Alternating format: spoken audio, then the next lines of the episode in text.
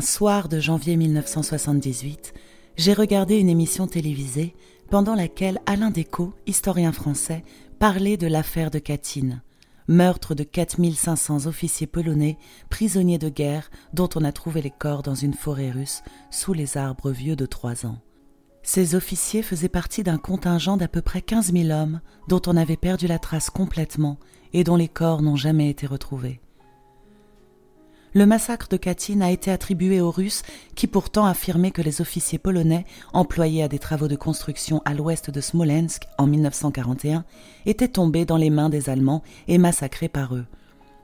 Parmi ces officiers se trouvait aussi mon oncle, Maximilian Bialowiecki, père de ma cousine germaine Ida, qui venait justement faire un séjour chez nous à Genève et qui était repartie pour Varsovie, où elle habite. L'affaire de Katyn, qui a joué un grand rôle dans l'effondrement de nos espoirs de voir un jour la Pologne libre, n'est pour le monde occidental maintenant qu'un vague souvenir. Pour Alain Descaux, il n'y avait pas de doute, les Russes étaient coupables. Contrairement à son livre paru en 1967 où il avait encore quelques hésitations, dans l'émission de 78, il semblait convaincu de la culpabilité des Russes. Ils l'ont d'ailleurs eux-mêmes admis en 1990. D'ailleurs, disait-il, au procès de Nuremberg, les Allemands n'avaient jamais été accusés sérieusement de ce délit. L'affaire de Katyn y avait été passée sous silence pour ne pas embarrasser les soviétiques. Alain Descaux savait rendre son récit poignant.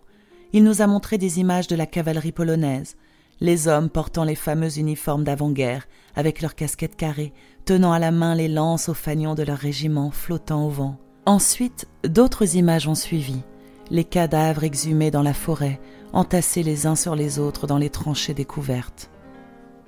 Il nous a également montré quelques photos trouvées dans les poches de ces cadavres. Leurs parents, leurs enfants, leurs femmes. La terre sablonneuse ayant empêché la décomposition des cadavres. Mon oncle Max, par exemple, avait sur lui, entre autres, sa carte de visite, son permis de chasse et son permis de port d'armes. Et les autres dix mille disparus. Il semble qu'il y avait des témoins qui avaient vu les Russes faire couler des péniches dans la mer du Nord avec un chargement de plusieurs milliers d'officiers polonais. J'avoue que cette émission, avec ses images tragiques, m'a profondément ému.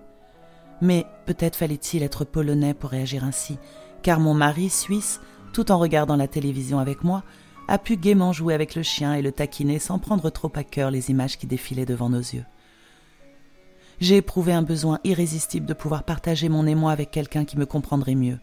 Justement, mon fils cadet passait une nuit chez nous, dans son ancienne chambre. Je me suis donc précipité chez lui pour lui parler.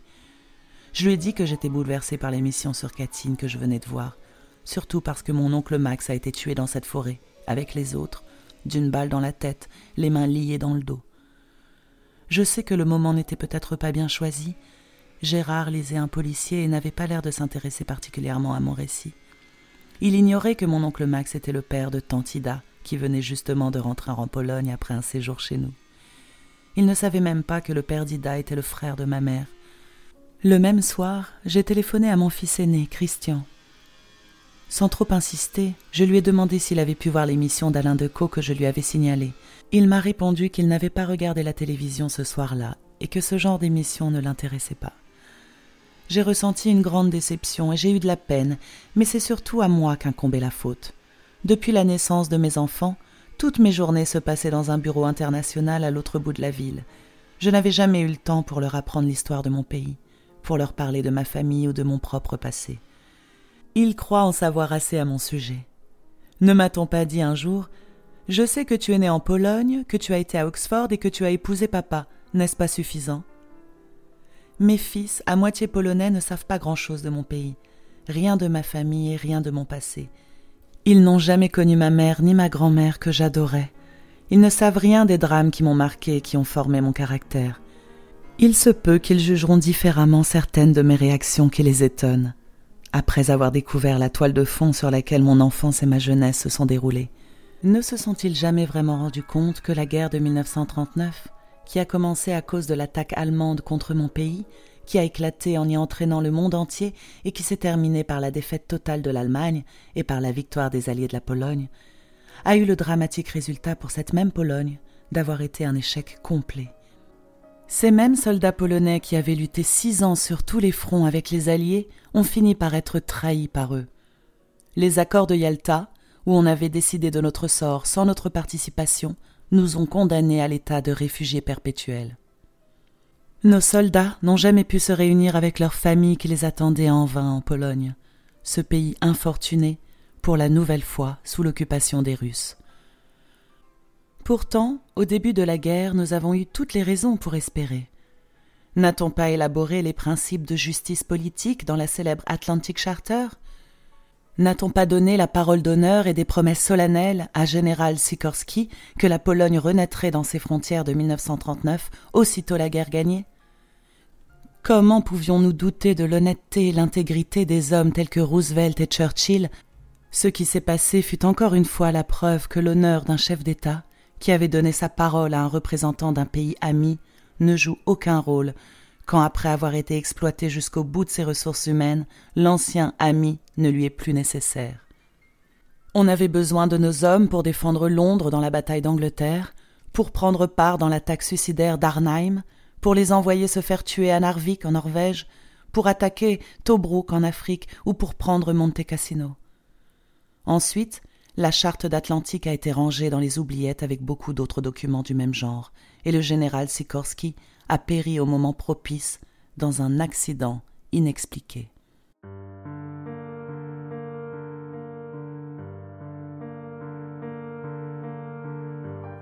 tous ces événements qui me font encore mal à y penser et qui ont complètement dévié ma vie de la course qu'elle s'apprêtait à suivre sont ignorés de mes enfants.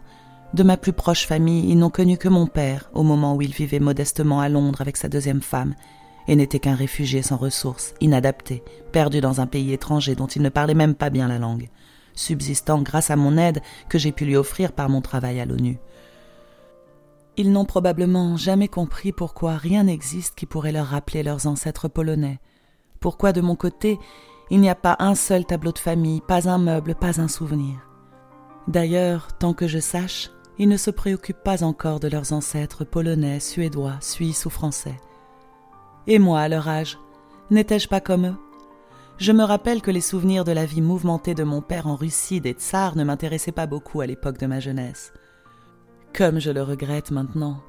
Il n'est plus là pour me donner des détails et des éclaircissements, et je me reproche de ne l'avoir pas fait parler plus souvent et de ne l'avoir pas écouté avec plus d'attention.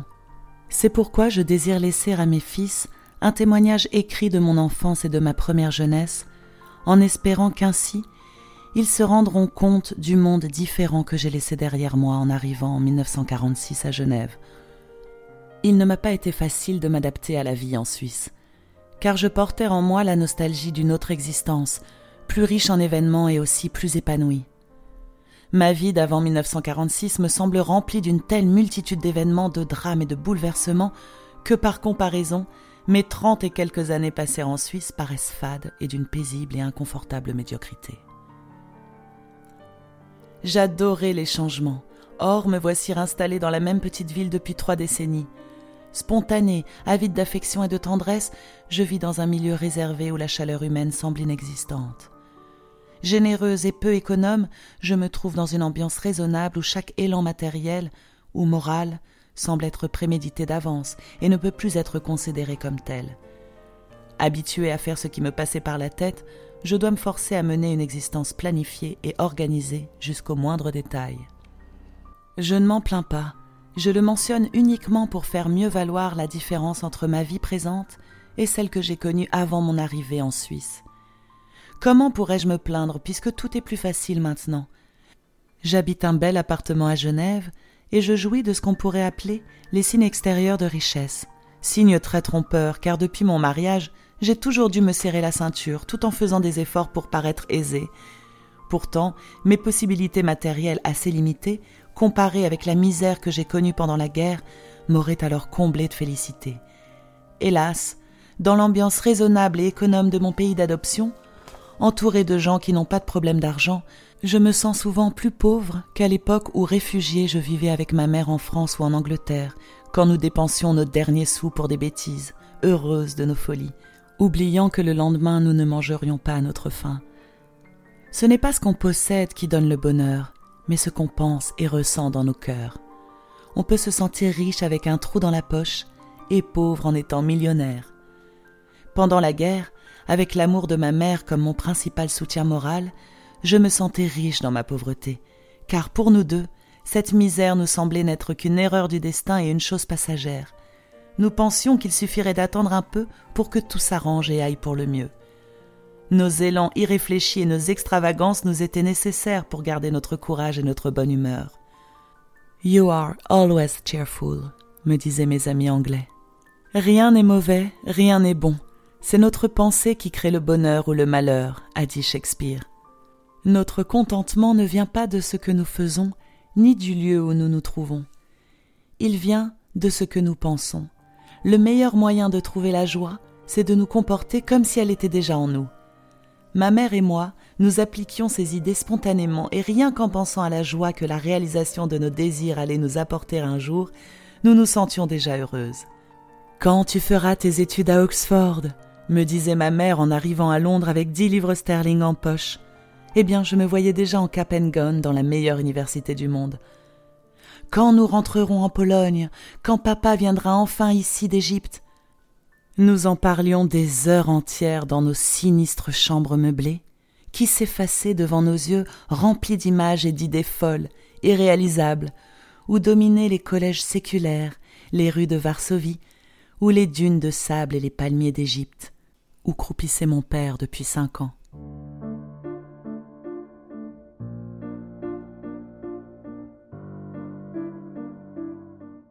Ma mère n'avait aucun doute en ce qui concernait mes dons exceptionnels, mon intelligence, le pouvoir de mon charme et mes possibilités. Elle avait une confiance illimitée dans mon avenir et dans la bonne étoile sous laquelle j'étais née. Cet optimisme dont elle faisait preuve dans les moments les plus difficiles de la guerre était contagieux et me faisait un bien énorme. Et quand je la perdis, le monde sembla s'écrouler autour de moi.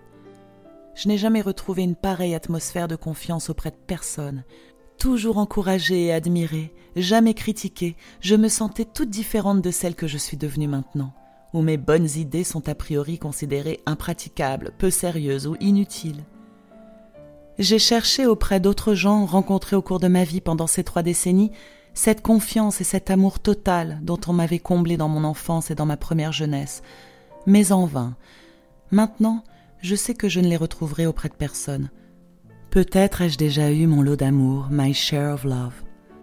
Il se peut aussi que cela soit ainsi parce que j'ai été tellement gâtée auparavant, que je demande toujours trop et suis si souvent déçue. L'idée de me tourner vers mes souvenirs, pour la première fois dans ma vie, me fait plaisir. Pourtant, je ne suis pas une personne qui aime vivre dans le passé. Au contraire, c'est toujours l'avenir qui me passionne mais plus j'avance en âge et plus je m'éloigne de ce qui a été ma jeunesse, plus je me rends compte que mes racines se trouvent quand même dans mon pays d'origine. La Pologne sera toujours ma patrie malgré le fait que je ne pourrai plus y vivre. Je suis contente en Suisse, j'aime beaucoup la Sardaigne, j'ai gardé une grande affection pour l'Angleterre, mais comme dans chaque langue que je parle, mon accent polonais revient à la surface. Ainsi, dans n'importe quel pays que j'habite, je resterai avant tout polonaise. Je suis fier de mon pays et de mes ancêtres qui pourtant ne brillaient pas d'un éclat exceptionnel et perdaient dans chaque tourment de notre pays le peu qu'ils réussissaient à reconstruire dans les ruines causées par les guerres et par les invasions ennemies.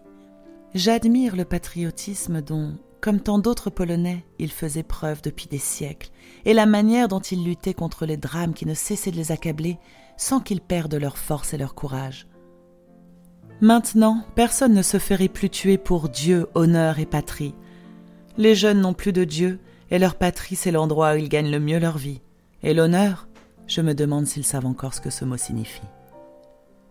Je sais que mon désir de transmettre à mes fils un peu de mes propres sentiments sera une tâche presque au-dessus de mes forces et de mes capacités. Je n'ai aucun talent littéraire. J'écris dans une langue qui n'est pas la mienne. Je vais juste essayer d'exprimer les pensées qui me viennent dans la tête sans aucun plan initial, sans fignoler mon style, tout en espérant ne pas trop m'embrouiller dans mes récits. Mes jeunes années, remplies de privations et de tristesse, étaient pleines de chaleur, d'amitié et d'amour. Ce passé, tournant surtout autour de ma mère, c'est avec sa mort survenue en 1945 à la fin de la guerre que je terminerai mon récit.